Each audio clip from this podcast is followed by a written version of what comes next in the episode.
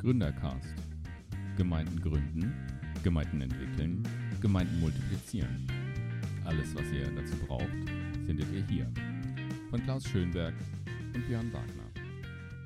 Ich bin Klaus Schönberg, Referent für Gemeindegründung im Bund evangelisch-freikirchlicher Gemeinden, Kette, Kettensäge, Möchtegern-Künstler, begeisterter E-Bike-Fahrer und vieles mehr. So, ich bin Björn Wagner, ich wohne auch wieder Tobi in Marburg. Ich bin 45 Jahre alt, verheiratet und mache da so auch ganz viele Sachen. Bin hauptberuflich beim CVJM angestellt, kümmere Yeah. mich da um ganz, ganz viele Vereine im Gebiet Dillenburg, Herborn und alles, was da hinten dazugehört. Genau, ich interessiere mich auch für Gemeindegründung, bin da auch in Gründungssachen in der Vergangenheit drin gewesen, jetzt auch. Und ja, freue mich einfach mit euch zusammen hier dabei zu sein. Mir direkt gegenüber sitzt im Studio, es ist tatsächlich ein Kellerloch, aber sitzt im Studio Professor Dr. Tobias Feix. Du ja, bist, danke, dass ich hier sein darf. ja genau, du bist Professor an der CVM-Hochschule in Kassel. Heute ein CVM-Überschuss gegenüber den Baptisten. Klaus, das tut mir leid. Ja, stimmt eigentlich. Völlig okay. Wir, ähm, nein, wir werden dich nicht unterbuttern, genau. Und du bist der erste Interviewpartner für diesen Gründercast, für diesen neuen. Was für eine Ehre, was für ein Anspruch. Ja, genau. Du setzt auch die Latte jetzt damit Oh. für alle anderen. Das heißt, Ist du gut kannst oder jetzt, schlecht? Ja, das kannst du dir jetzt überlegen, ähm, wo, du, wo du rauskommst. Genau, von daher Das wirst liegt ja immer an den Fragen, da sind die Fragen gut. Ja, genau, genau, die Fragen. Druck von daher, genau. Ja, wir sind gespannt auf das, was du so mitbringst. Ähm, genau. Von daher, kannst du kurz noch sagen, was du sonst noch so machst, außer. Ja, also genau, Job, ähm, äh, Hochschule ähm, mit zwei Schwerpunkten. Einmal Master Transformationsstudien, wo wir seit 15 Jahren ähm, ganz viele junge Projekte begleiten, ähm, Leute ausbilden für Gründer, Gründerinnen. Genau, habe ich schon mal gehört von. von Genau, diesen- hast du schon mal gehört, Klaus eventuell auch.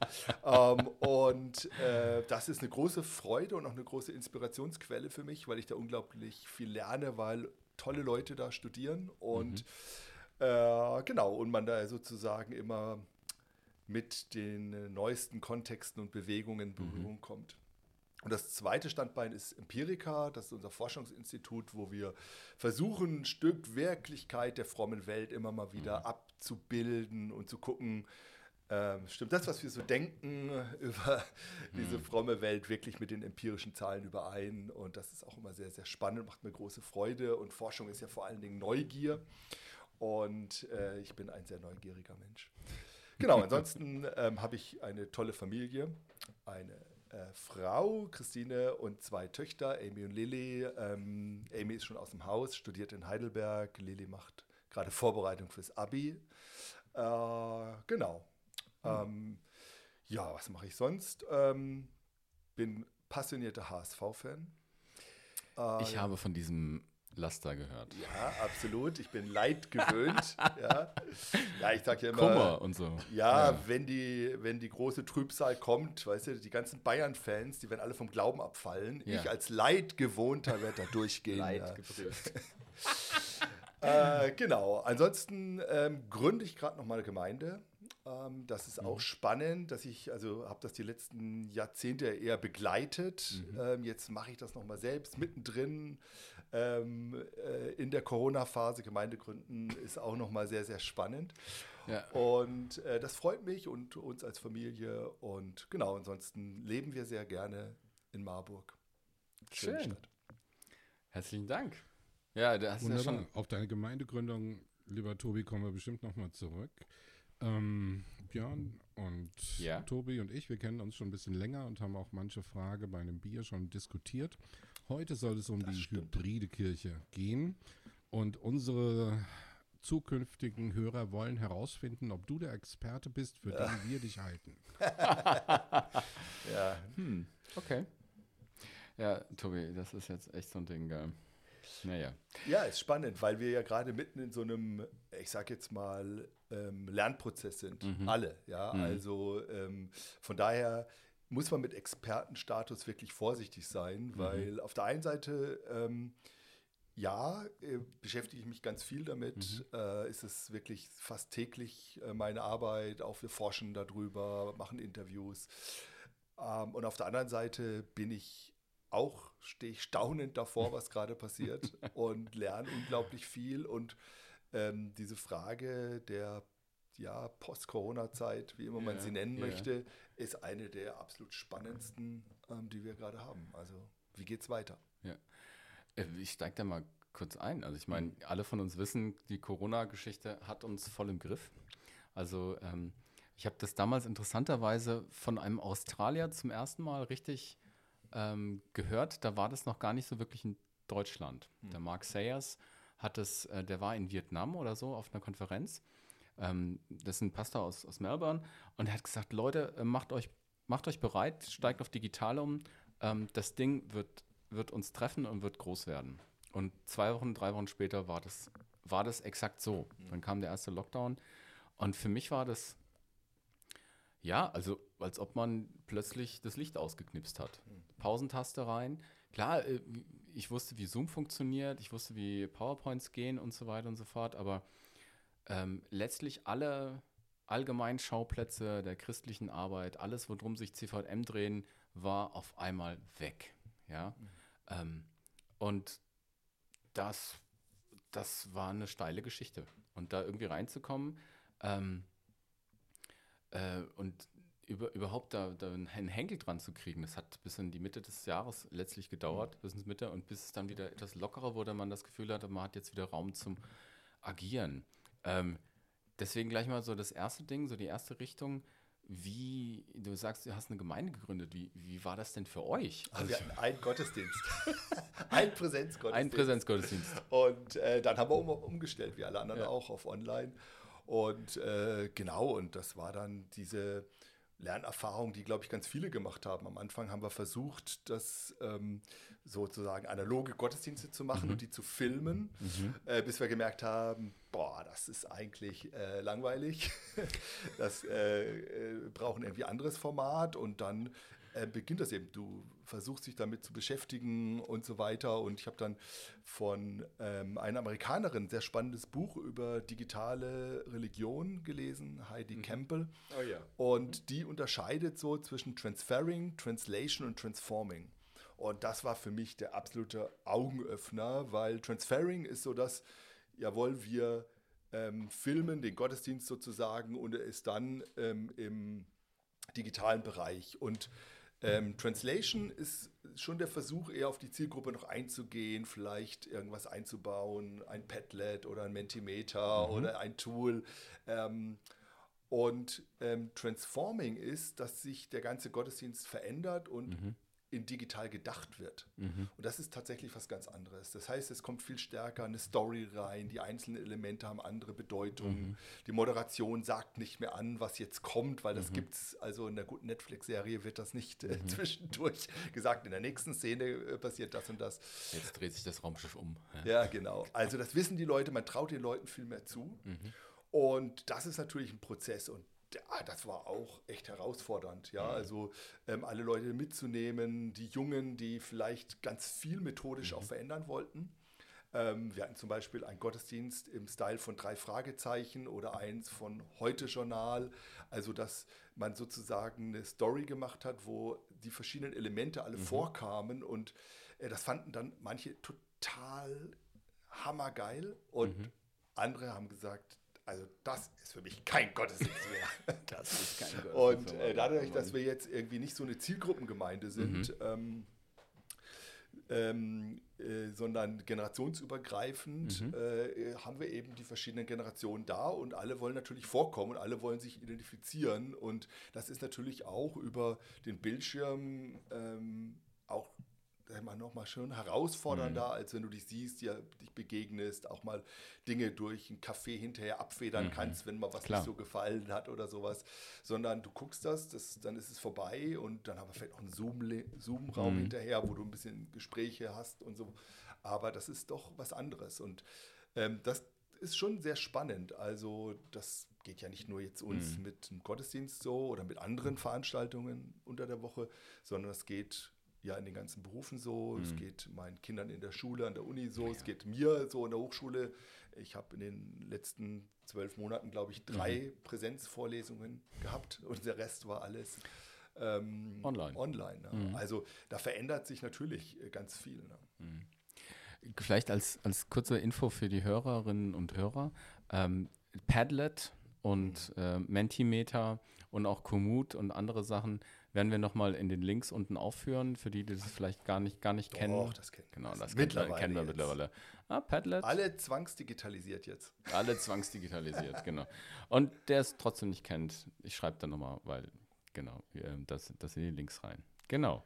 Tobi, Aber wie heißt denn eure neue Gemeinde? Würde mich mal interessieren. Hat die schon einen Ah. Namen? Ja, die hat schon einen Namen, aber das, also uns gibt es, man muss jetzt mal sagen, ich rede jetzt hier so fröhlich äh, drauf los, uns äh, gibt es offiziell noch gar nicht. Also wir sind hier noch äh, sozusagen unter, der, unter dem Radar, es gibt noch keine Homepage und so weiter, weil wir erstmal so eine Zeit haben, wo wir uns sozusagen intern gründen, eine Vision schreiben, eine Struktur ähm, und ähm, genau, da hat uns die Corona-Zeit auch ein bisschen geholfen. Und deshalb ähm, müsste mich nochmal einladen äh, zum Thema Gemeindegründung und da äh, kann, kann ich dann in einem halben Jahr, äh, glaube ich, fromm und fröhlich erzählen. Aber eigentlich, ähm, genau, gibt es uns noch gar nicht.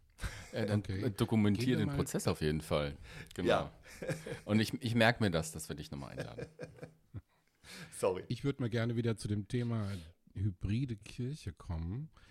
Ähm, es gibt ja eine berühmte Geschichte, ich weiß gar nicht, wie stark legendarisch die ist, aber Ferdinand von Porsche hat 1900 den Elektromotor mit dem Benzinmotor kombiniert und dadurch war es ihm möglich, 400 Kilometer in einem Auto mit seiner Braut zurückzulegen, die er gerne seinen Eltern vorstellen wollte.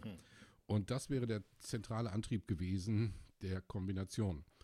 Leider war das technisch etwas zu schwer. Das ganze Auto wog über zwei Tonnen. Das war für damalige Zeiten nicht wirklich möglich, um in Serie zu gehen. Das hat dann 100 Jahre gedauert, bis dann, der, Wahnsinn, bis dann heute die entsprechenden Autos auf der Straße sind. Also, die hybride Kirche kombiniert analoge und virtuelle Zugänge oder sie bildet analoge und virtuelle Zugänge und ist äh, und hat ihren hat ihren Begrifflichkeit sogar von dem äh, Motor von Porsche. Ähm, wie muss ich mir hybride Kirche vorstellen, Tobi?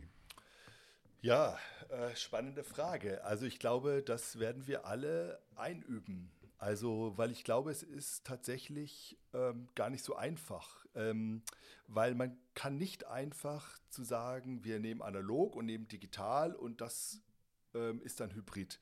Das wird nicht funktionieren, sondern hat ja schon in den 1960er Jahren der Medientheoretiker Marshall McLuhan den schönen Satz geprägt, den heute auch alle kennen, The Medium is the Message. Die Methode und der Inhalt, die ähm, vereinen sich zu was Neuem. Und das erleben wir ja also in der Kommunikation gerade, ja. Also wir ähm, auf den unterschiedlichen Ebenen, ja, die, die, die, unsere Sprache verändert sich durch die sozialen Medien, durch Liken und Teilen und Aushandeln und Spielen und ähm, unsere ganze Identität verändert sich, wird geformt dadurch, durch diese Selbstpräsentation, durch diese Rollenmuster, durch diese Positionierung ähm, und, und unsere Wirklichkeit wird verändert sich. Wir nehmen Dinge anders wahr, ja, durch die Meinungen, Fake News, Bildsprache, kollektives Gedächtnis, ähm, Algorithmen, Filterblase und so weiter. Das heißt, ähm, es, es entsteht was Neues und ich glaube, das ist das Entscheidende, ähm, was wir dann auch lernen müssen. Ja, der ähm, es gibt einen Professor Felix Stalder, der hat einen Begriff geprägt, Referenzialität. Ähm, und den finde ich ganz spannend, nämlich der sagt, wir dürfen uns ähm, Hybrid, hybride Kirche auch, ähm, wie hybride andere Veranstaltungen, nicht so vorstellen, dass es eine Brücke ist zwischen zwei verschiedenen Dingen, sondern ähm, die vereinen sich zu einer Synthese. Also zwei Dinge bilden was Neues. Das heißt, hybride Kirche wird einen neuen Typus von Kirche abbilden.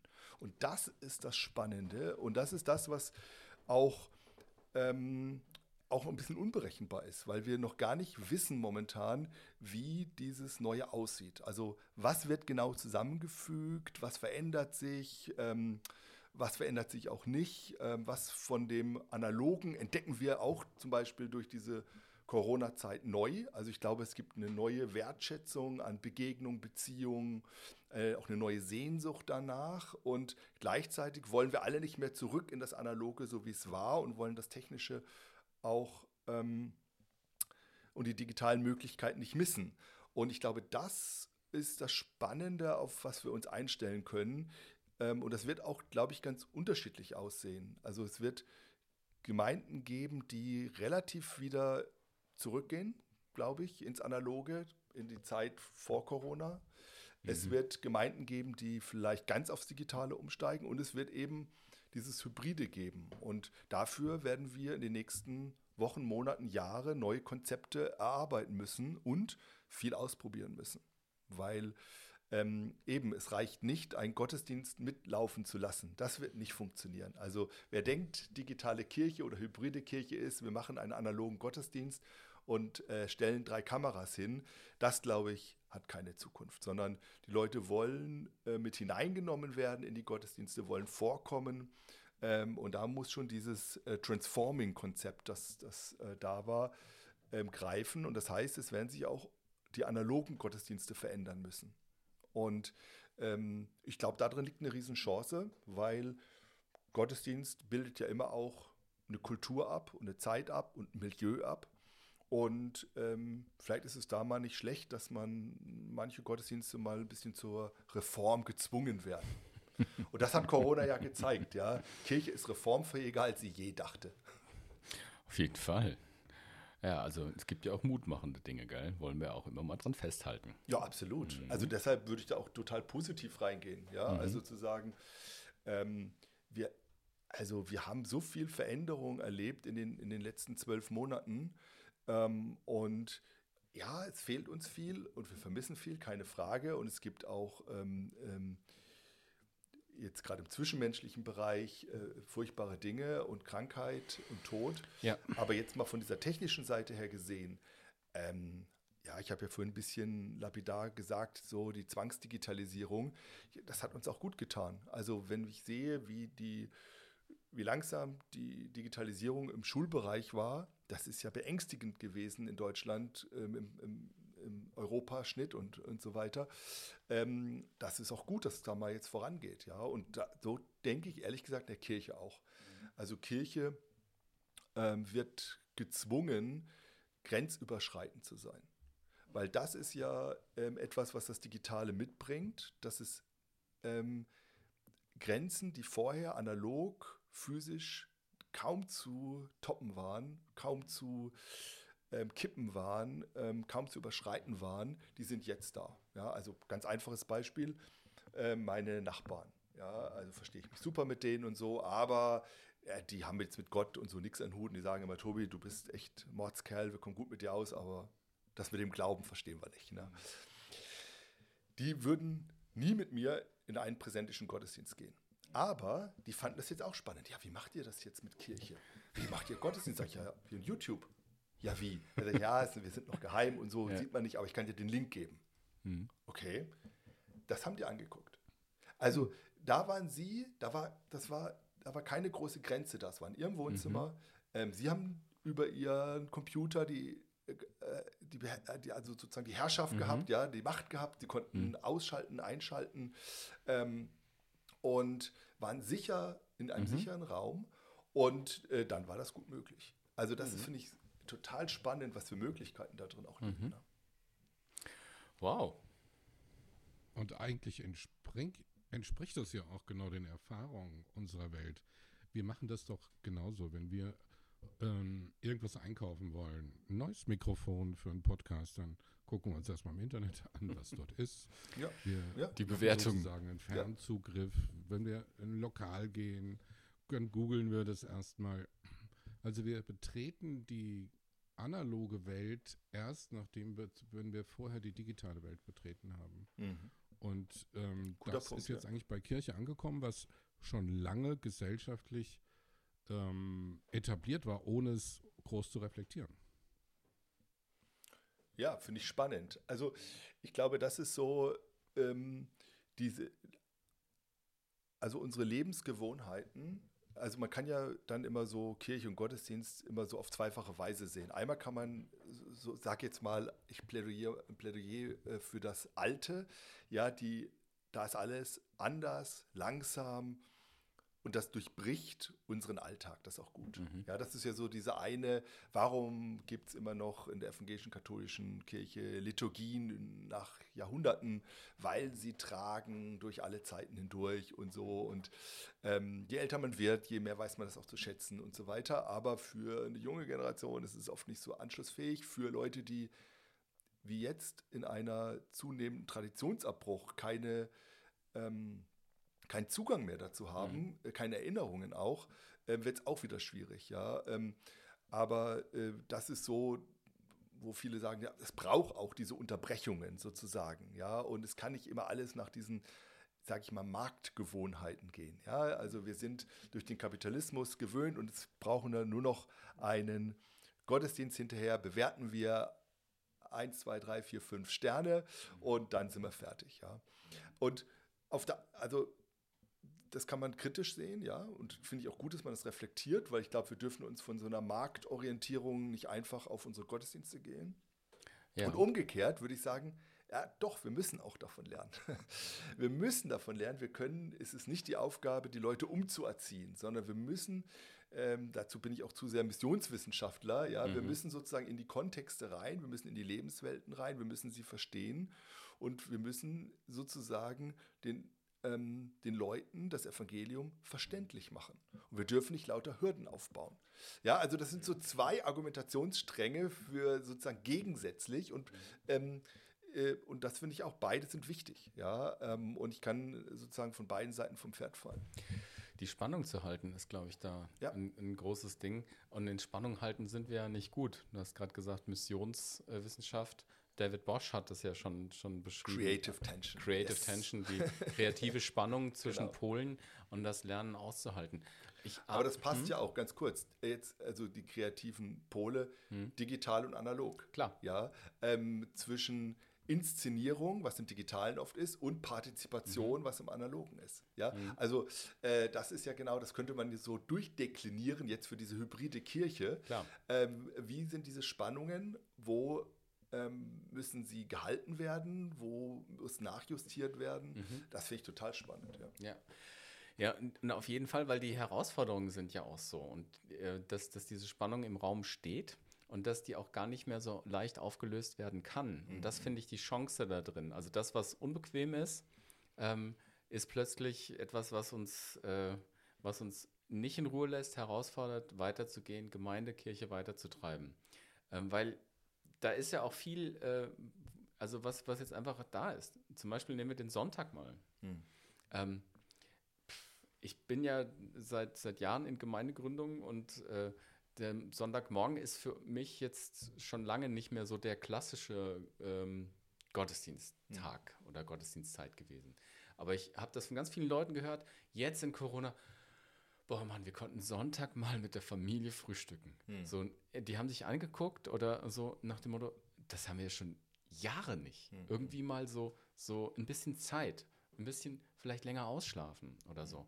Da gab es etwas, dass die Präsenzgottesdienste gar nicht so vermisst wurden.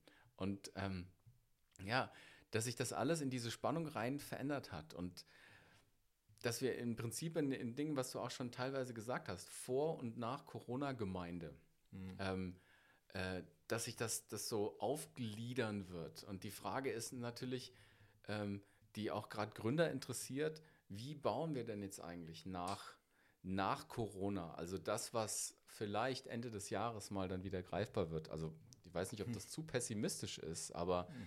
ähm, ich denke, wir werden noch, noch einige Monate mit äh, Einschränkungen im öffentlichen Leben rechnen müssen und äh, nach der Sommerpause vielleicht wieder eine, eine Möglichkeit haben, da in, in ja, die, diese Spannung überhaupt zu sehen und wo es dann hingeht. Das ist, glaube ich, so nicht nur der Blick in die Kristallkugel, sondern auch so ein, so ein Ding, wo man sagen muss, okay, das ist die große, das ist die große Frage, die uns interessiert, mhm. die auch, auch die Hörer, Hörerinnen und Hörer interessiert. Ähm, wie ist die Richtung? Mhm. Ja, also wie ist die Gestalt? Die Zukunft gestalten. Ja, große Worte. ja, ja, Also ja. ich, ich, ich fange mal klein an. Ja, also ich fange mal an, was ich gelernt habe. ja. Was habe ich denn von digitalen Formaten gelernt? Da würde ich sagen, ähm, Reichweite. Ähm, man hat plötzlich eine Reichweite, die äh, vorher gar nicht denkbar war. Ja, das gilt für ähm, viele ähm, Gottesdienste, die gestreamt wurden. Ähm, es gibt aber auch für die Frage von Mitarbeiterschulungen, die man dann nicht nur für sich macht, sondern die man dann bei in den sozialen Medien irgendwie einspeisen kann, einspeisen kann. Ja. Und plötzlich kommen nicht irgendwie 15 wie sonst, sondern 100 ja, oder sowas. Also plötzlich hat man eine Reichweite ähm, und ähm, dadurch entsteht auch eine Vernetzung. Ja, Leute lernen sich in Breakout-Sessions kennen und so. Jetzt bei uns in der Gemeinde, äh, wir haben Leute aus äh, äh, Karlsruhe, Frankfurt, Stuttgart, Basel ähm, und so weiter dabei, die irgendwie über Freunde da, da hingekommen sind, Familie, was auch immer. Und die fühlen sich als Teil der Gemeindegründung. Ja, also der, wenn wir jetzt sagen würden, ähm, wir machen nichts mehr online, nichts mehr digital.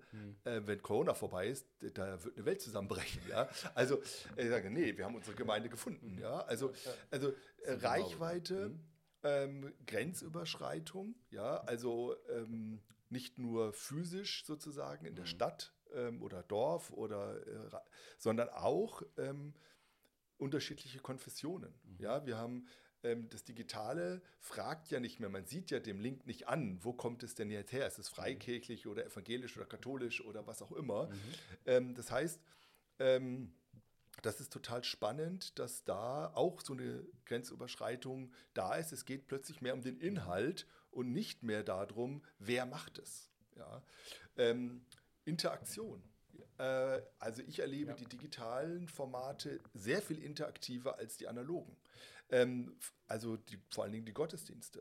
Ja, also man kann abstimmen, man kann mitmachen, man kann, ähm, äh, man hat äh, Breakout-Sessions oder was auch immer. Ähm, und äh, das äh, ist gerade für die neue Generation total wichtig, ja, weil Identifikation eben nicht mehr über klassisch die Mitgliedschaft, die Konfession da ist, sondern ähm, über die Teilhabe ganz stark die Identifikation zur Gemeinde sich ausdrückt. Und ähm, Teilhabe ist natürlich Partizipation, ja, äh, mitmachen. Also Ja. ähm, das heißt, da gibt es ganz viele Chancen. Und eine Sache, die ich wirklich grandios finde, ich sage es jetzt mal mit alten Lutherdeutsch, allgemeine Priestertum. Ja. Ehrenamt, ja. Also Ja. Es, es machen Leute mit, die haben äh, ihren Platz in der Gemeinde vorher nur schwer gefunden, ja. Also die ganzen christlichen Nerds, ja, saßen immer mit ihrer Brille in der Ecke hinten, ja. Und jetzt sind es die Stars, ja. Die Stars, die plötzlich Dinge möglich machen. Server programmieren. Ja, Oder also, äh, Online-Spiele. Unglaublich, ja. Ja, ähm, äh, also auch, auch nochmal so eine Generationenfrage. Die Jüngeren sind jetzt die Expertinnen und Experten und die Älteren sind die Lernenden. Super spannend. Was macht das mit der Gemeinde, wo es traditionell, ja, es gibt Älteste und es gibt Leute, die haben, sind, haben eine gewisse Reife und Verantwortung und ähm, die sind auch weiter notwendig. Ich will das gar nicht kippen, aber jetzt ist plötzlich ein anderer Blick drauf. Es ist eine neue Generation. Ähm, wir haben bei uns jetzt in den ersten Gottesdiensten ähm, so 14-, 15-Jährige dabei gehabt und dann waren die irgendwann nicht mehr da. Und dann habe ich gedacht, ja, wo sind die? Ja, Tobi, die sind jetzt in einer anderen Gemeinde ähm, und bei ihren Eltern wieder und machen dort jetzt die gesamte ähm, Online-Übertragung. Ja, die haben bei uns gelernt und jetzt machen sie es da. Super. Ja, Ja, also äh, da sind, ähm, und, und das, das verändert natürlich was. Das verändert was auch ähm, von dieser ganzen Frage der Teilhabe, der Identifikation, wer- ist Gemeinde? Und, ähm, und das sind so Punkte, die, die ich sagen würde, da möchte ich weitermachen. Das sind positive Erfahrungen.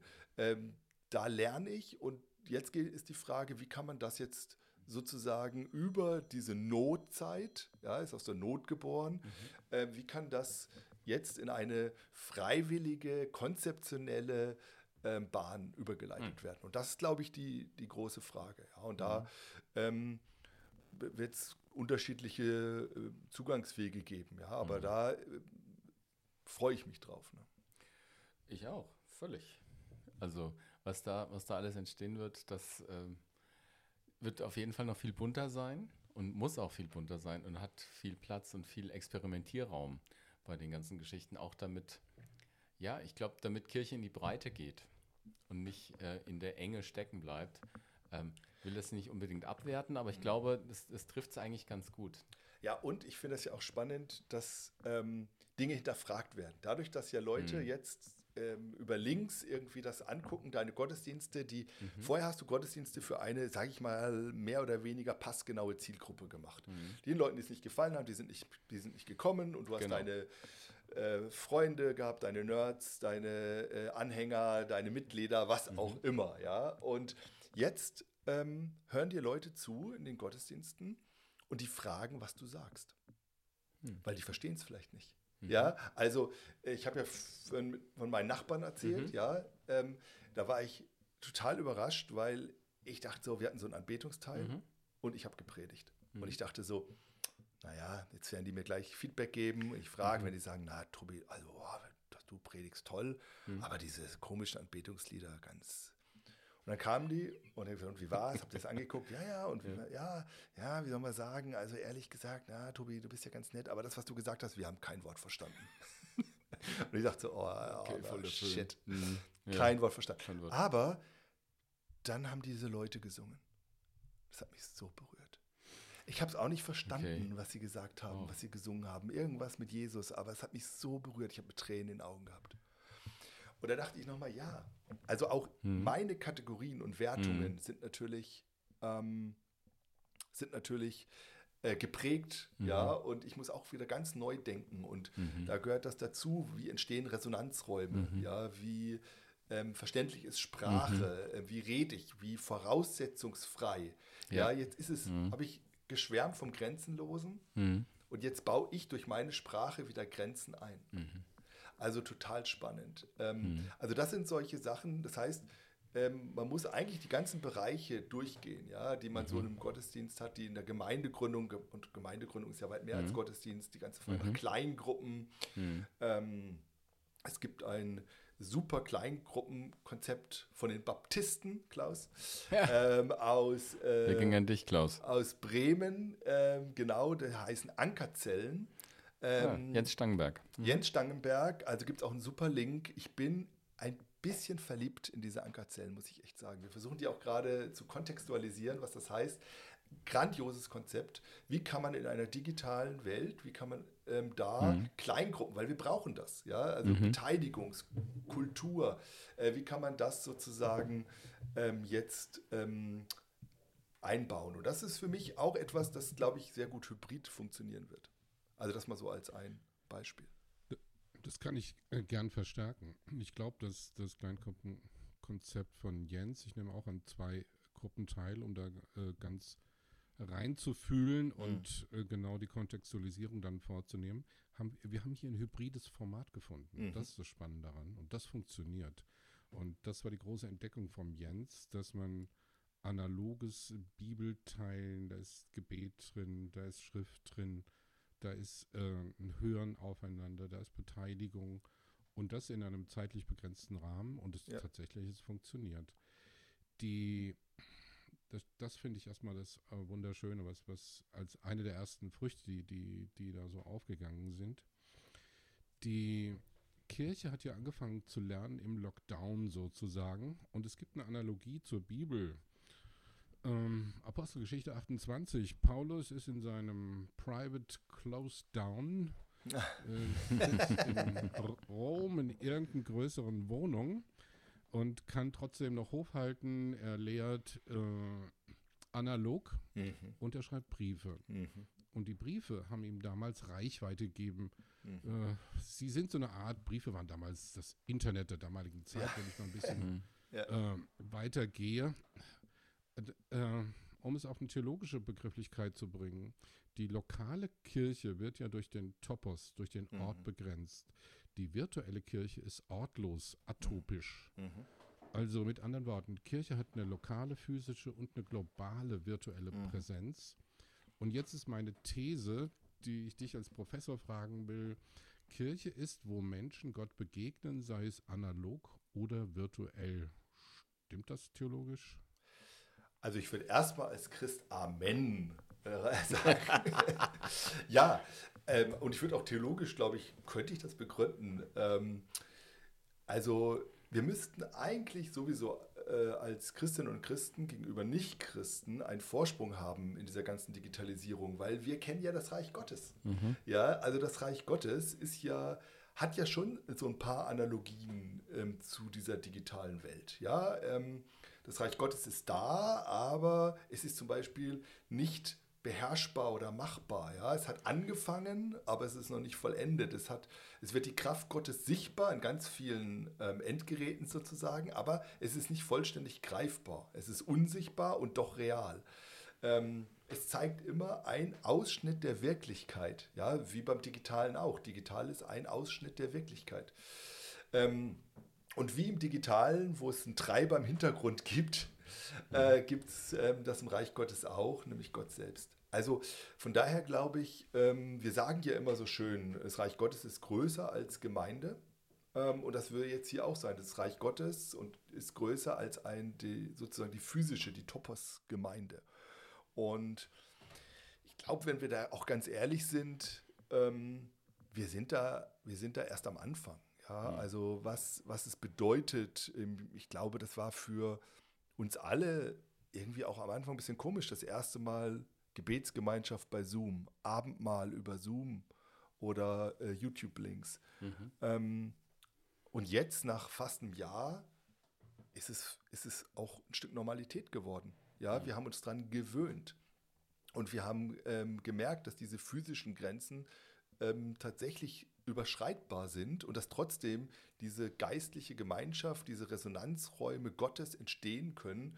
Ähm, und äh, von daher glaube ich, ist das ähm, etwas, was äh, zutiefst theologisch ist. Ja? Und wir würden ja sagen, ein großes theologisches ähm, Grundprinzip Gottes ist Inkarnation. Ja? Gott äh, wurde in Jesus Mensch. Ähm, und kontextualisierte sich in diese Welt rein. Ja, also Gott, ähm, in, in, in, Jesus wurde Gott Mensch zum, zum Anfassen, zum Berühren, ja, und ähm, wurde ja ganz uns gleich. Und ich glaube, diese Kontextualisierung ist ja nicht dann abgeschlossen, sondern ist ja durch die ganze Kirchengeschichte immer wieder, wir werden ja immer wieder herausgefordert, neu zu kontextualisieren, ja, in andere Kulturen, in anderen Zeiten und eben auch in digitale Welten. Und das wird mhm. die große Herausforderung sein. Wie sieht eine Kontextualisierung aus in ähm, einer digitalen Welt? Ich habe einen Doktoranden, der schreibt oder hat gerade fertig geschrieben eine, eine sehr spannende Doktorarbeit, nämlich da geht es mhm. darum, wenn der Avatar in einem Videospiel sich bekehrt, ist der dann gerettet? Klaus, was sagst du? Du, das ist die Ebene der, der professualen Ebene. Das ist die professuale Ebene. Da, nee, da das, ist, das ist die Ebene der Gamer. Ähm, ja, also, äh, total spannende mhm. Frage. Ja, ich, also, darf ich, darf ja. ich gerade mal hier, hier einhaken, weil ähm, du hast dich vielleicht gewundert, warum ich einen grünen Kopfhörer auf habe. Das ist der Gaming-Kopfhörer meiner Tochter. Mhm. Und für meine Tochter wäre das eine unglaublich wichtige Frage, denn ja. die spielt im Moment gerade Final Fantasy VII Remake. Ja. Und da ist eine, eine totale Charakter- und Persönlichkeitsentwicklung ähm, bei dem Avatar, bei dem mhm. Helden. Ja. Und ob der sich bekehrt oder nicht, das wäre für die, glaube ich, eine super spannende Frage. Ja. Aber nur mal so. Ja. Genau. Äh, aber, aber, aber wir, wie, wie, man daraus eine Doktorarbeit macht, kann ich mir natürlich auch äh, denken. Ja, also das ist völlig ähm, Neuland. Ja, es ist, ist, ist, einfach spannend, ja. Mhm. Also zu sehen, ähm, unsere Wirklichkeit wird tatsächlich erweitert. Und was bedeutet das? Mhm. Ja, also wir bleiben ja dieselbe Person. Mhm. Also wir kennen das ja am Analogen auch, ja. Wenn ich jetzt hier Podcast mache mit Klaus und Björn, bin ich Tobias Feix. Mhm. Aber wenn ich nachher nach Hause komme, meine Frau, meine Tochter, bin ich auch Tobias Feix, aber anders. Wenn ich dann heute mhm. Abend noch eine Gemeindeveranstaltung habe äh, und über, darüber rede, was mhm. ist das Evangelium, ist wieder anders. Mhm. Ja, also das heißt, ähm, und, und, diese, diese verschiedenen Rollen, die wir ja auch haben, mhm. die werden sozusagen erweitert. Aber es bleibt das eine Ich. Ja, und das mhm. ist ja das, das, Interessante. Was bedeutet das dann? Und ähm, was bedeutet da jetzt Referenzialität? Also was ja. bedeutet da, wenn das Digitale und Analoge jetzt miteinander verschmelzen und was Neues bilden? Was bedeutet das für die Identitätsentwicklung? Ja, also Genau. ah, spannende Fragen. Ja, vor allem ist es für uns noch praktischer. Haben wir eigentlich schon verraten, dass der Klaus gar nicht bei uns im Raum sitzt? Haben wir am, am Anfang gar nicht gesagt, glaube ich, gell? Für uns war das jetzt gerade ganz normal. Ja. Klaus ist zu Hause bei sich in Waldeck. Wir beide sind in Marburg, auch wegen den Corona-Richtlinien. Aber wir fühlen uns Sachen. total verbunden. Genau, aber wir fühlen uns total verbunden. Wir reden miteinander, als wären wir und es wird alles auf einem Computer aufgezeichnet, die ganzen Mhm. Audiospuren, um das mal zu sagen. Ähm, und ihr Zuhörerinnen und Zuhörer hört es dann nachher ähm, im, ja, in, im virtuellen Raum. Etwas, was hier schon, was real passiert ist, aber auch schon virtuell in der Entstehung war. Also spannend. Sorry, Klaus, wir haben dir jetzt, dich jetzt gerade so ein bisschen ausgebremst, vor allem ich. Ähm, tut mir leid an der Stelle, aber ich mag dich gerne da nochmal, also dir das gerne den Ball zurückspielen, so zu den ganzen Geschichten. Weil es gibt ja auch eine Vorgeschichte von den Kirchen und ähm, bei aller Euphorie ähm, zeigt uns Corona, zeigt uns vielleicht diese Krisenzeit ja auch eine, eine Richtung, die diese Vorgeschichte hat und auch vielleicht, ich sage immer, Vorerkrankungen. Ja, also das ist ja der, der, die Analogie oder die, der, die Sache. Corona bringt besonders viel Stress den Menschen oder äh, die bereits Vorerkrankungen mit, äh, mit Ja. sich bringen. Und äh, da zu gucken. Genau, Klaus. Ich weiß jetzt nicht ganz genau, worauf du hinaus wolltest, aber ich gehe mal ein Stück einfach weiter. Der, und der katholische Theologe Thomas Schallig formuliert, vielleicht zeigt diese Zeit der leeren Kirchen den Kirchen symbolisch ihre verborgene Lehre und eine mögliche Zukunft auf, die eintreten könnte, wenn die Kirchen nicht ernsthaft versuchen, der Welt eine ganz andere Gestalt des Christentums zu präsentieren. Zu sehr waren wir darauf bedacht, dass die Welt, also die anderen, umkehren müsste, als dass wir an unsere eigene Umkehr gedacht hätten. Wo müsste die Kirche umkehren? Und dann danach die Frage, wie könnte eine ganz andere Gestalt des Christentums aussehen? Das haben wir vorhin schon kurz angesprochen. angesprochen. Aber wo müsste die Kirche umkehren, bevor die Welt umkehren kann? Wir haben eine Analogie in Apostelgeschichte 11. Da muss Petrus erst 10 und 11, da erkennt Petrus, oh, Gott hat die Heiden ja auch so lieb, nachdem er so mitbekommt, was er alles essen, nicht essen wollte, durfte.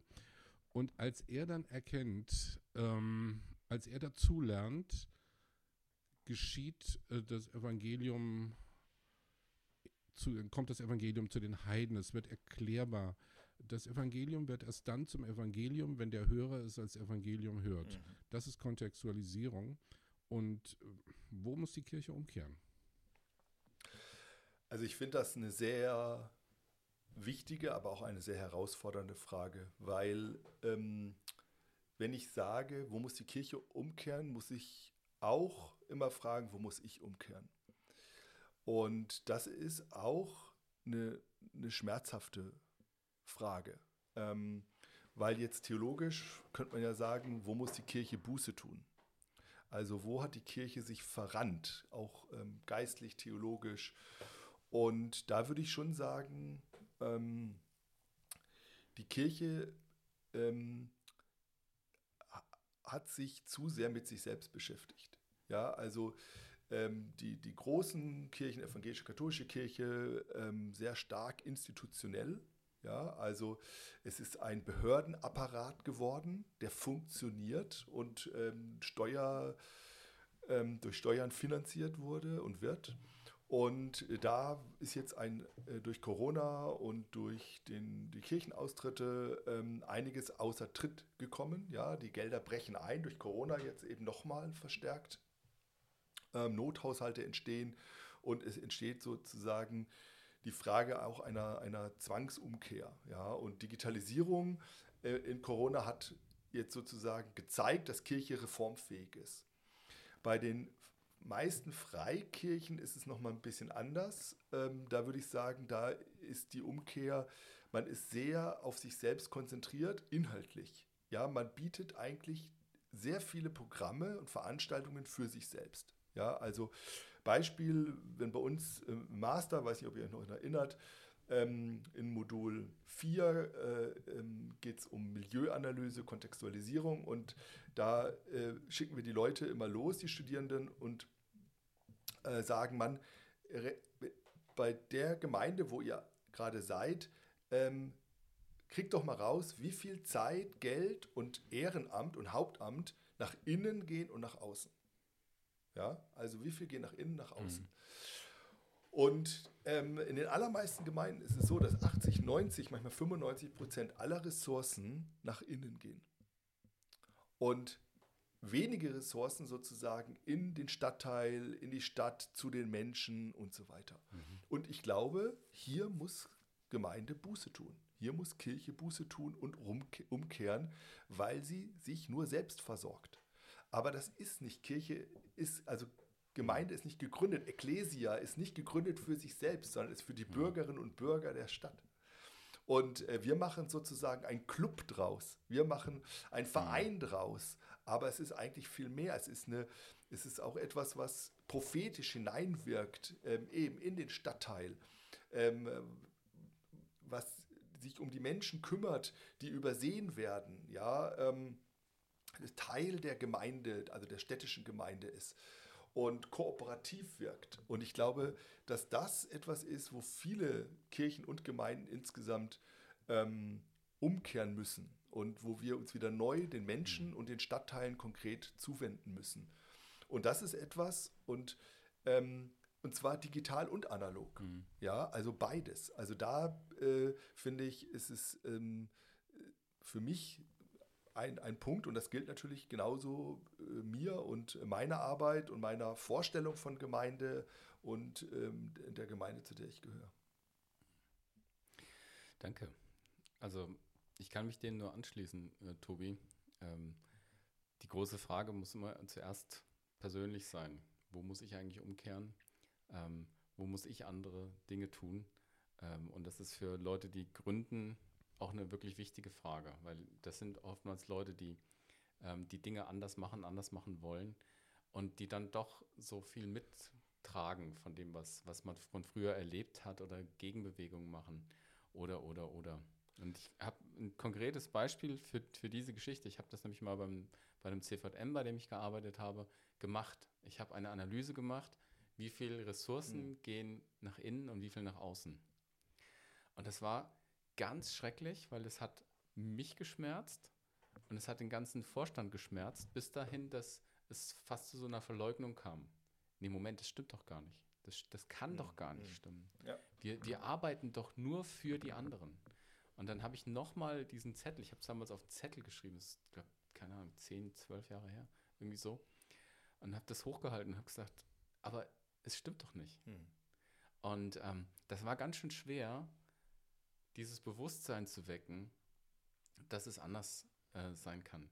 Weil ähm, auch jetzt kann das ja so sein, äh, wir haben noch ein Zitat, eine These mitgebracht von Carrie Niehoff. Hm.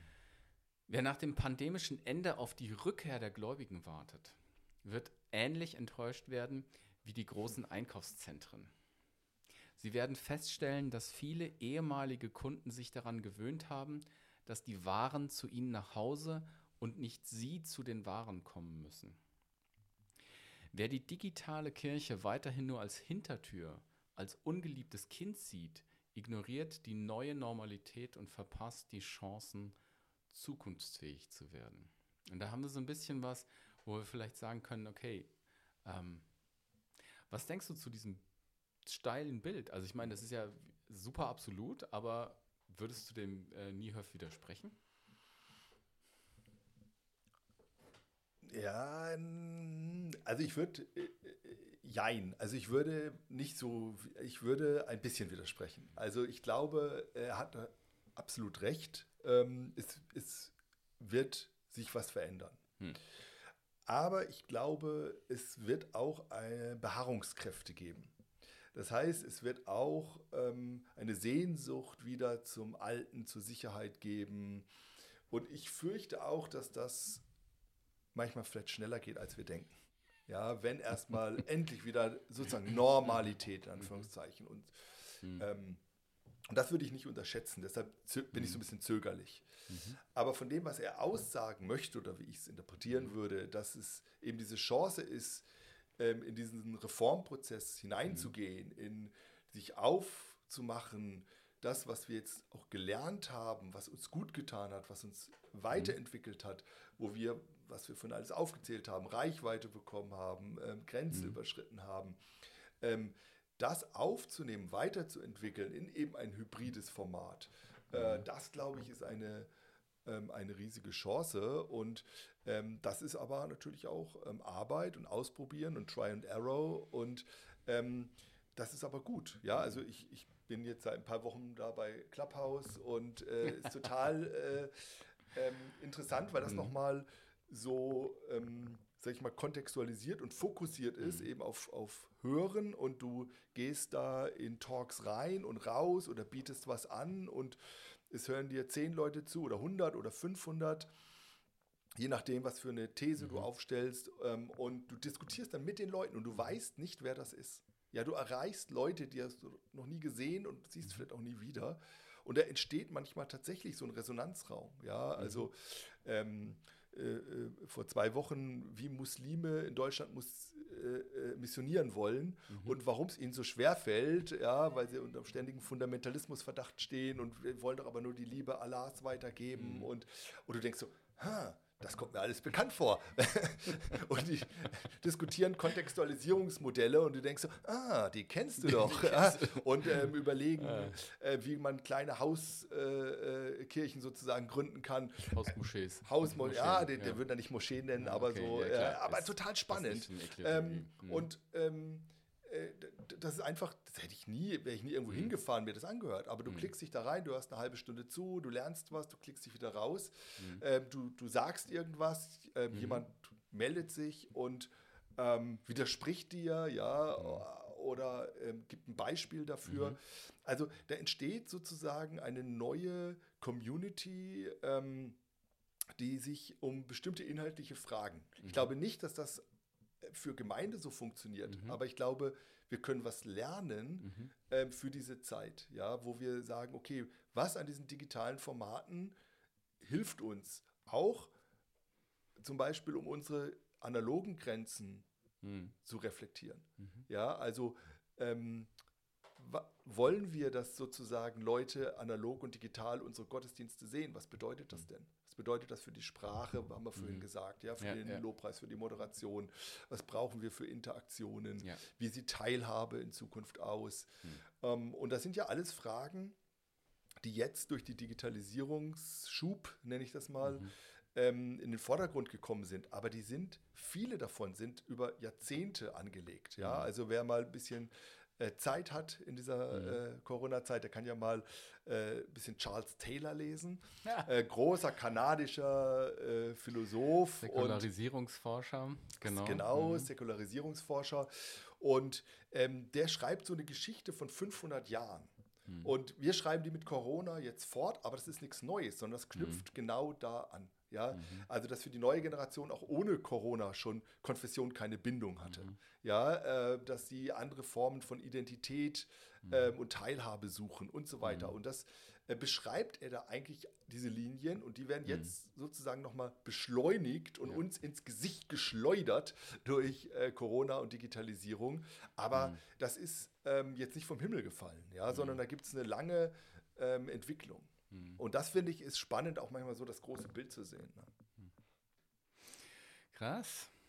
Ähm, ich mag vielleicht mal ein, auf ein Buch hinweisen, womit du jetzt wahrscheinlich überhaupt nicht rechnest. Aber bei, also ich höre bei, bei ganz viel von dem, was du berichtest, aber auch von dem, was ich mitkriege, dass äh, ein neuer Mut äh, gebraucht wird. Also das, das etwas, was uns Deutschen vielleicht manchmal auch schwerfällt. Ähm, und es ist ein Buch, was nicht übersetzt ist, äh, was ähm, Michael Frost und Alan Hirschmer zusammengeschrieben haben. Das heißt The Faith of Leap. Es gibt ja dieses Sprachbild Leap of Faith, also ein Glaubenssprung. Drehensrum. Und sie kehren es um, den Glauben für den Sprung. Und der Untertitel ist aber A Theology of Risk-Taking. Eine Theologie ähm, der, der Risiko und des Risikos letztlich. Und ähm, das wollte damals kein deutscher Verlag, dem ich es angeboten habe, äh, äh, nehmen, weil sie gesagt haben, bist du bescheuert. ähm, äh, äh, Risiken eingehen.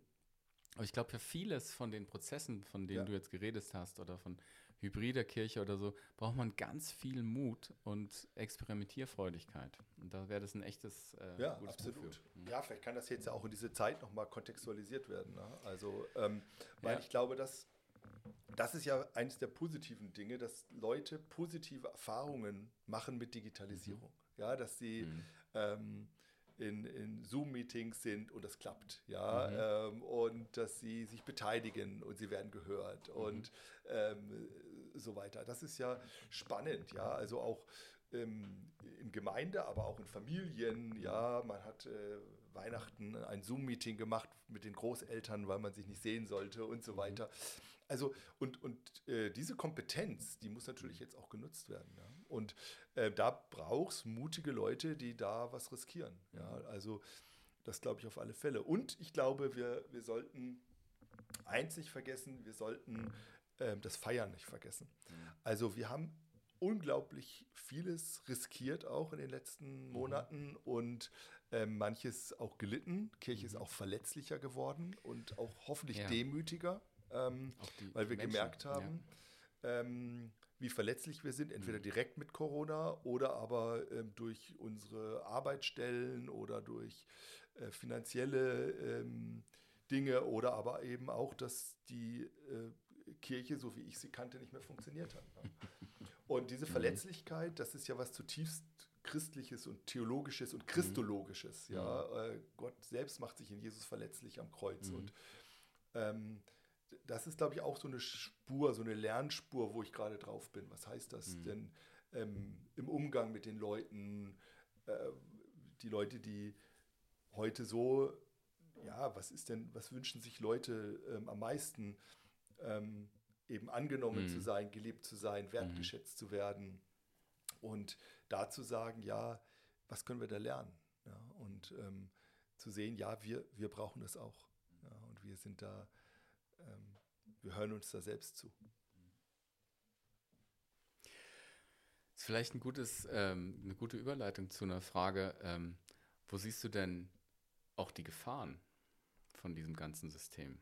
Also jetzt haben wir viele äh, positive Sachen und ganz viele Themen aufgeführt, aber da gibt es ja, ähm, da gibt's ja auch Gefahren drin. Es gibt ja auch Ja, absolut. ähm, also wir befinden uns in einer neuen Situation, die Leute wählen aus, es ist alles nur, wie du vorhin gesagt hast, ein Klick entfernt. Plötzlich äh, sind Leute aus Karlsruhe in Marburg in der Gemeinde. Ähm, aber was, was würdest du sagen, sind, sind auch Dinge, auf die man aufpassen müsste? Ja, es ist ja wie oft so, dass ähm, äh, fast alle Dinge zwei Seiten haben. Ne? Also ähm, so das eine ist diese Verfügbarkeit, das ist was Tolles, was Bequemes. Ja, Sonntagmorgen hast du vorhin gesagt, ähm, ich äh, gucke den Gottesdienst-Link, den habe ich.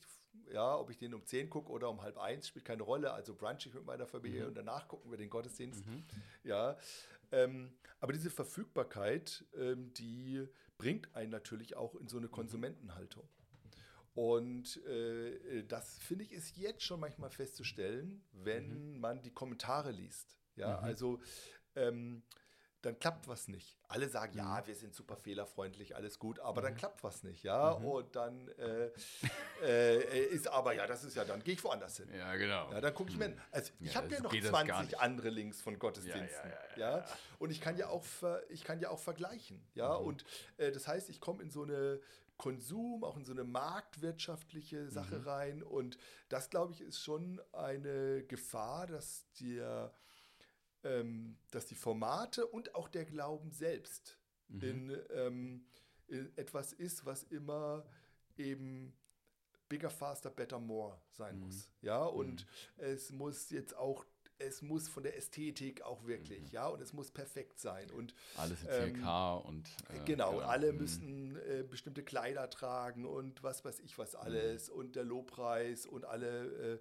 und es geht ja dann so weit, dass man sagt, naja, also ich habe das jetzt einmal miterlebt, dass ich, da war ich Gastprediger in der Gemeinde und habe ich miterlebt, wie eine junge Frau aus dem Lobpreisteam genommen wurde, ähm, weil sie zu korbulent war. Ne? Und ähm, Uh, das war jetzt okay. noch gar nicht digital übertragen, ja, das war Ja. noch analog. Und ich habe dann, Ja. ich bin dann hin und habe gesagt, ich predige nicht, wenn sie Hm. nicht singt und so. Das war dann alles irgendwie scheiße, aber ähm, Das hast du aber- echt erlebt. ja, ja, das habe ich. Äh, Ich brech zusammen. und, und das ist, aber das ist, das wird ja alles immer Ja. weitergetrieben. Also auch die ganze Ästhetik und so. Also äh, da, da müssen wir schon aufpassen. Mhm. Und da sind wir, glaube ich, auch ähm, ähm, verwundbar, sag ich Mhm. mal, dass es zu sehr in diese ähm, das, das, das, das Evangelium sozusagen da überreizt wird. Mhm. Ja, also ich bin ja Mhm. sehr für Kontextualisierung. Ja. Aber ähm, was sind da sozusagen kritische Fragen und Grenzen? Und das und zweiten, eine zweite Gefahr, die ich äh, noch sagen Mhm. möchte, ist eine ethische. Und zwar eine digitalethische. Ja, also wir nutzen alle Programme gerade, alles ist möglich, Datenschutz und so, ja, da Mhm. äh, geht halt gerade nicht anders. Mhm. Aber äh, wir bezahlen natürlich, ja. Mhm. Es ist nichts umsonst, ja, Mhm. und wir bezahlen mit unseren Daten. Mhm. Und wir hinterlassen Spuren und die Algorithmen sammeln. Mhm. Und ähm, also da muss ich schon sagen, ich bin jetzt da äh, nicht der äh, völlige, will da keine Panik Mhm. machen, aber das, glaube ich, ist ethisch ein, ein ganz großes Mhm. Problem. Ja? Mhm. Äh, die großen Plattformen regieren, werden immer größer, immer Mhm. mächtiger, zeigen dir das an, was du Ja. brauchst und willst und du wirst immer bequemer, ja. Ähm, und die Algorithmen sind natürlich auch gut. Mhm. Ja, also äh, wir haben ja gerade diese Single-Studie gemacht äh, mit Empirica Mhm. und haben uns da eben auch mit so christlichen äh, Plattformen beschäftigt und natürlich auch mit so ähm, großen Anbietern. Mhm. Ja. Da, also die Algorithmen suchen dir einen Partner besser, als du es kannst. Ja, ähm, und das passt auch, ja, Mhm. und so weiter. Also ähm, da, äh, da, da wächst eine neue Form auch, ähm, die, die auch sehr bequem ist. Mhm. Ja, also ähm, äh, und, und ganz toll, also was ich DeepL, also diese Übersetzung, also Mhm. Ja. ähm, das ist ja Wahnsinn, die lernt mit mir mit, ja, meine Mhm. theologischen Fachwörter und so weiter, lernt sozusagen. Ähm, und früher habe ich für so einen wissenschaftlichen Artikel, was ich 15 Seiten, habe ich 1000 Euro bezahlt, nochmal um Mhm. Korrektur zu lesen. Heute macht das DeepL. Übersetzt, korrigiert, macht alles für mich, zahlt, kostet mich gar nichts mehr. Ja, also tut mir leid für die Mhm. Übersetzer, die ihren Job Alles verlieren, gut, ja. Aber ähm, ähm, Mhm. und, und, und so, Mhm. aber das ist natürlich dieser Algorithmus, der sortiert genauso bei der Krankenkasse in den USA, bei der Mhm. große Skandal, äh, dass da äh, sozusagen nur die, die weiße Mehrheit ähm, äh, äh, hat dann die besseren Tarife bekommen und die besseren. Behandlungen und so weiter. Also ähm, da glaube ich, äh, ähm, das ganze äh, Marketing-System, Targeting bei Wahlen und da, da sind wir, glaube ich, vor ganz großen ethischen Herausforderungen. Mhm. Und da finde ich, haben wir als Christinnen und Christen auch was zu sagen. Und da sollten wir nicht blind reingehen Mhm. ähm, und sollten sagen, nee, wir, ähm, wir ähm, haben hier eine gute, auch ethische Leitlinie mit der Mhm. Bibel, die uns auch bei solchen digitalen Fragen vielleicht helfen kann. Wow. Die Mhm. Ganz großer Entwurf gerade, den du so nebenbei mal ent, äh, entfaltet hast. Äh, Ich komme mal ins Kleine zurück. Hybride Kirche. Äh, Die Nähe äh, wird die, oder die hybride Kirche beantwortet eigentlich die Frage nach der Nähe Mhm. und die Frage nach der Reichweite. Ähm, und wenn wir digital aufgestellt sind oder nur digital, dann hast du eben schon beschrieben von Netflix-Erfahrung bis Konsumerschaft.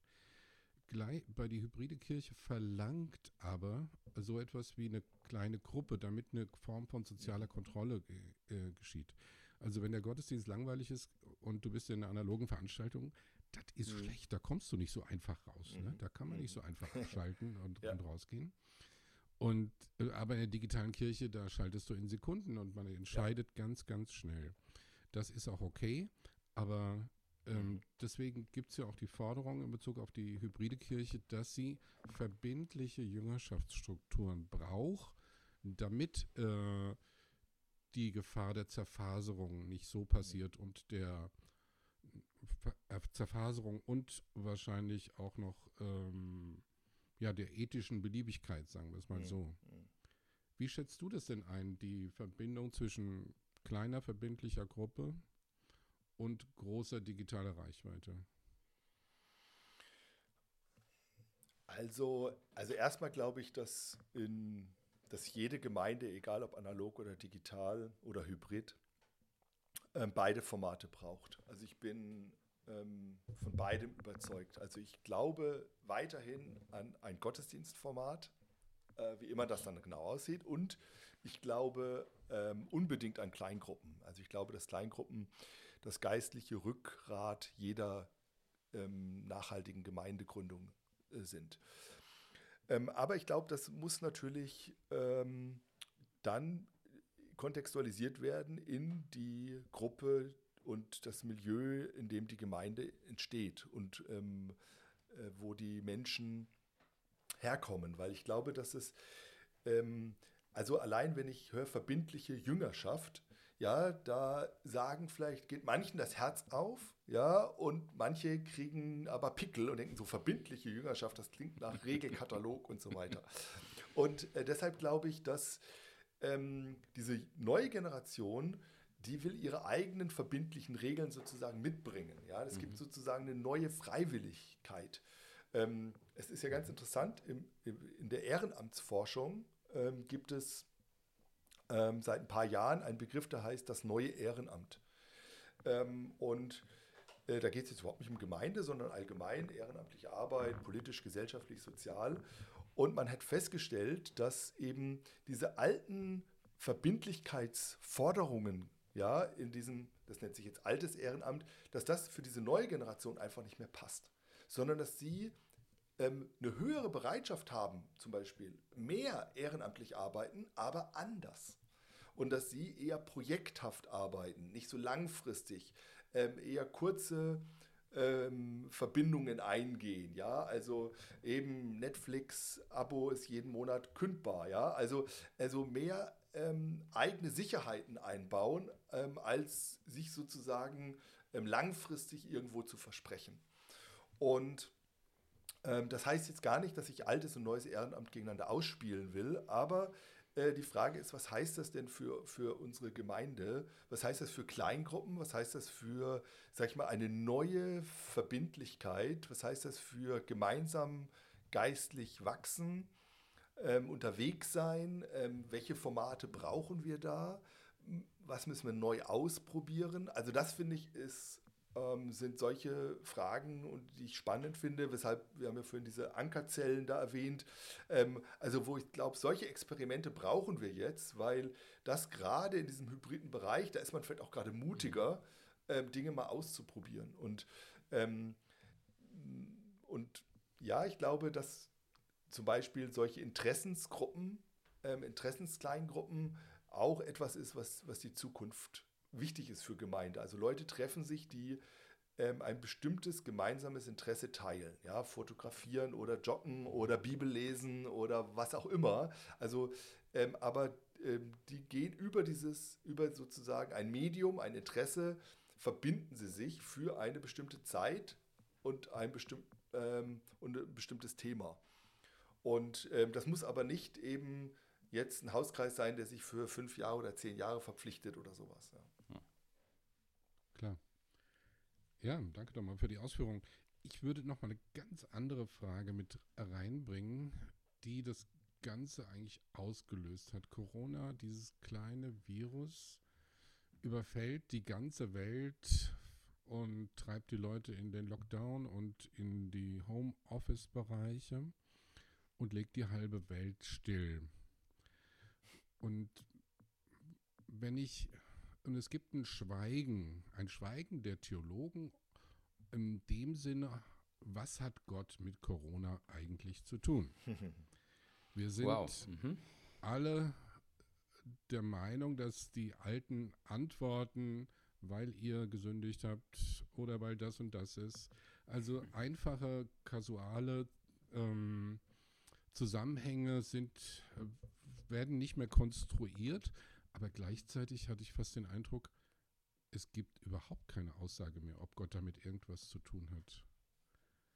Also hat Gott irgendwas mit Corona zu tun oder spielt er gar keine Rolle mehr in dem Kontext? Mhm. Also ich glaube, ich Hm. würde mal unterscheiden zwischen, ist Gott der Auslöser oder Initiator von Corona oder hat er jetzt was damit zu tun in der Pandemie? Das sind für mich zwei unterschiedliche Punkte und auch für mich eine wichtige Unterscheidung. Theologisch würde ich sagen, Gott ist nicht der Auslöser von Corona. Das ist keine Strafe, sondern Corona ist passiert. Ja, ähm, wie vieles in dieser Welt passiert. Also wie, äh, wir leben in einer gefallenen Schöpfung und ähm, nicht alles Gute und nicht alles Böse ist äh, kausal direkt ähm, äh, auf Gott, im, ja, kausal, äh, sein Ursprung in Gott. Ähm, und dann würde ich aber auch sagen, aber Gott solidarisiert sich mit dieser Welt, in diese Welt hinein und dann besonders und gerade mit denen, die leiden, ähm, auch vielleicht gerade unter Corona. Ja, ähm, mit denen, die verletzlich werden, weil er sich selbst verletzlich gemacht hat, habe ich vorhin gesagt. Also da würde ich sagen, ähm, da gibt es ähm, eine ganz hohe theologische ähm, Begründung und Erklärung, dass Gott gerade in Corona da ist. Ja, also ähm, bei den Menschen ähm, und mit ihnen auch durch ihr Leid geht. Ob das jetzt der Konzertveranstalter ist oder Musikerin, die jetzt gerade kein Einkommen haben und kämpfen, oder ob das Leute sind, die selbst ähm, Corona schwer krank sind. Also meine Frau war selbst, ähm, äh, selbst Corona krank, drei Monate, äh, nichts mehr geschmeckt, nichts mehr gerochen, ähm, Herzprobleme, Atemprobleme. Also äh, da, da wirst du plötzlich als ganze Familie verletzlich. Ja? Dein ganzes System geht irgendwie auseinander und es geht dir jetzt, ähm, Gott sei Dank, äh, besser, aber immer noch nicht ganz gut. Also das dauert auch über Monate, bis man wieder gesund wird. Also und da solidarisiert sich Gott, da haben wir Gott auch gespürt. Ja? Und ähm, also da, deshalb würde ich sagen, ja, ähm, Gott ist auch in und gerade in dieser Corona-Zeit präsent, da und zeigt sich. Ich glaube, wir haben ganz, ganz viele äh, Themen besprochen, die das Thema hybride Kirche und äh, für, für Menschen, die sagen, okay, wie, wie geht es eigentlich weiter? Wie, wie gründe ich wie gründe ich neu? Wie, was, was passiert da? Ähm, ähm, ganz doll helfen können. Ganz zum Schluss, hast du noch einen Wunsch für, ähm, für Leute oder, oder an Leute, die sagen, sie wollen, sie wollen überlegen, jetzt das anders zu machen als vorher oder, oder was neu zu machen? Was, was wäre so, so vielleicht ein Rat oder was würdest du dir wünschen von Leuten, die sagen, hey, ähm, sie, sie wollen da reinsteigen? Vielleicht zugespitzt noch, äh, wir sind im Gründercast und du gründest selber gerade eine Gemeinde. Also was würdest du Gründern in dieser Zeit sagen? Ähm, es ist die Zeit, wo tatsächlich ähm, so vieles offen ist, dass äh, viele, äh, man muss nicht mehr diese ganz krasse Gründerpersönlichkeit sein. Ja, früher hat man ja gesagt, wir brauchen so eine Generation an Pionieren und so. Ja, das finde ich auch gut. Die braucht es auch weiterhin. Ja, und für die ist jetzt auch eine große Zeit. Wir haben eine Gründerinnen und Gründerzeit. Amen. Aber ich glaube, es gibt viele, viele Möglichkeiten, Neues auszuprobieren.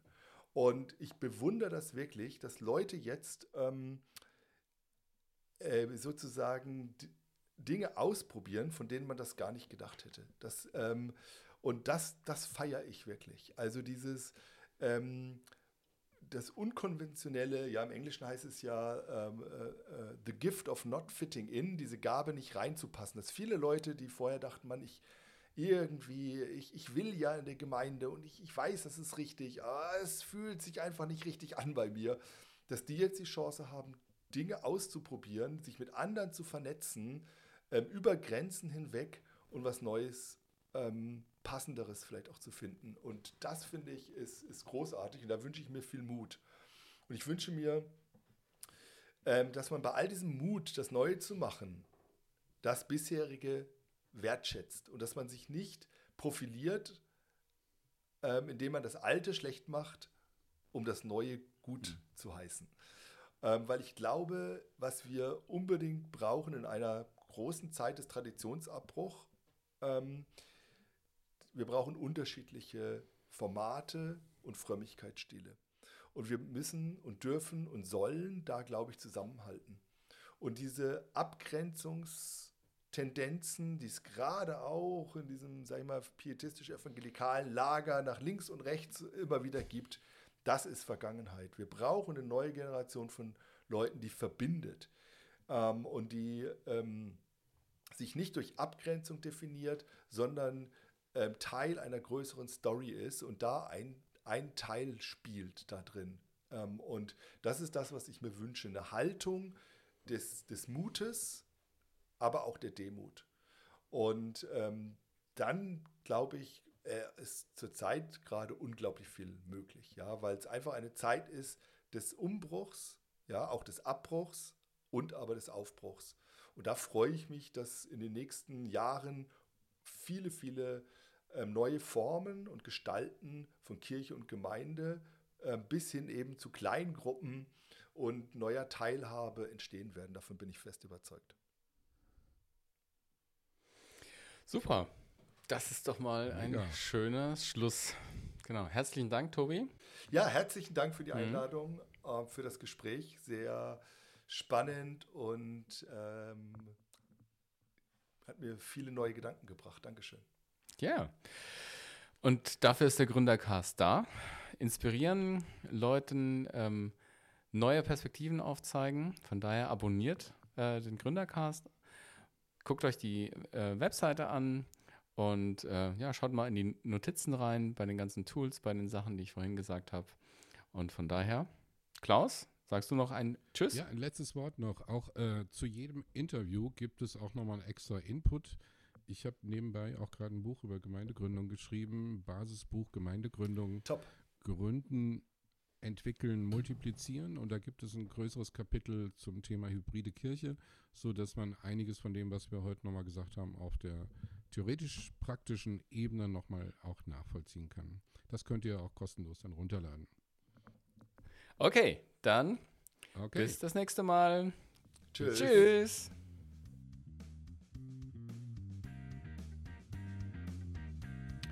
Das war eine Episode des Gründercast. Gründen, entwickeln und multiplizieren. Projektleitung Klaus Schönberg. Beratung und Begleitung Björn Wagner. Die Aufnahmeleitung ist bei Sebastian Ruskamp.